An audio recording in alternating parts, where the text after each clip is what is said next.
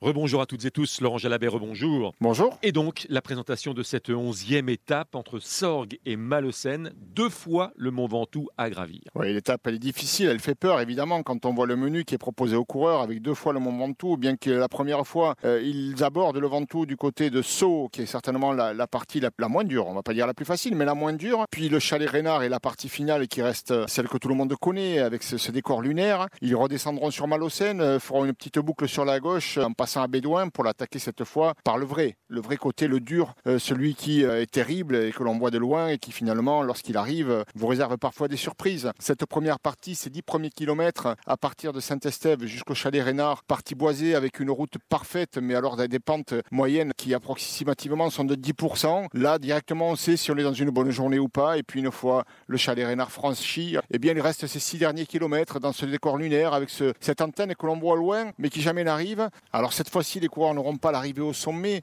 euh, ils n'auront pas déchaussé euh, les pédales. Une fois le, sommet franchi, il faudra se lancer dans la descente, prendre quelques risques encore jusqu'à Malocène. Un peu de répit peut-être pour ceux qui seront derrière, mais pour les premiers, ce sera la pression jusqu'au bout. Vous nous faites peur, Laurent Jalabert. Départ réel à midi 15. À tout à l'heure.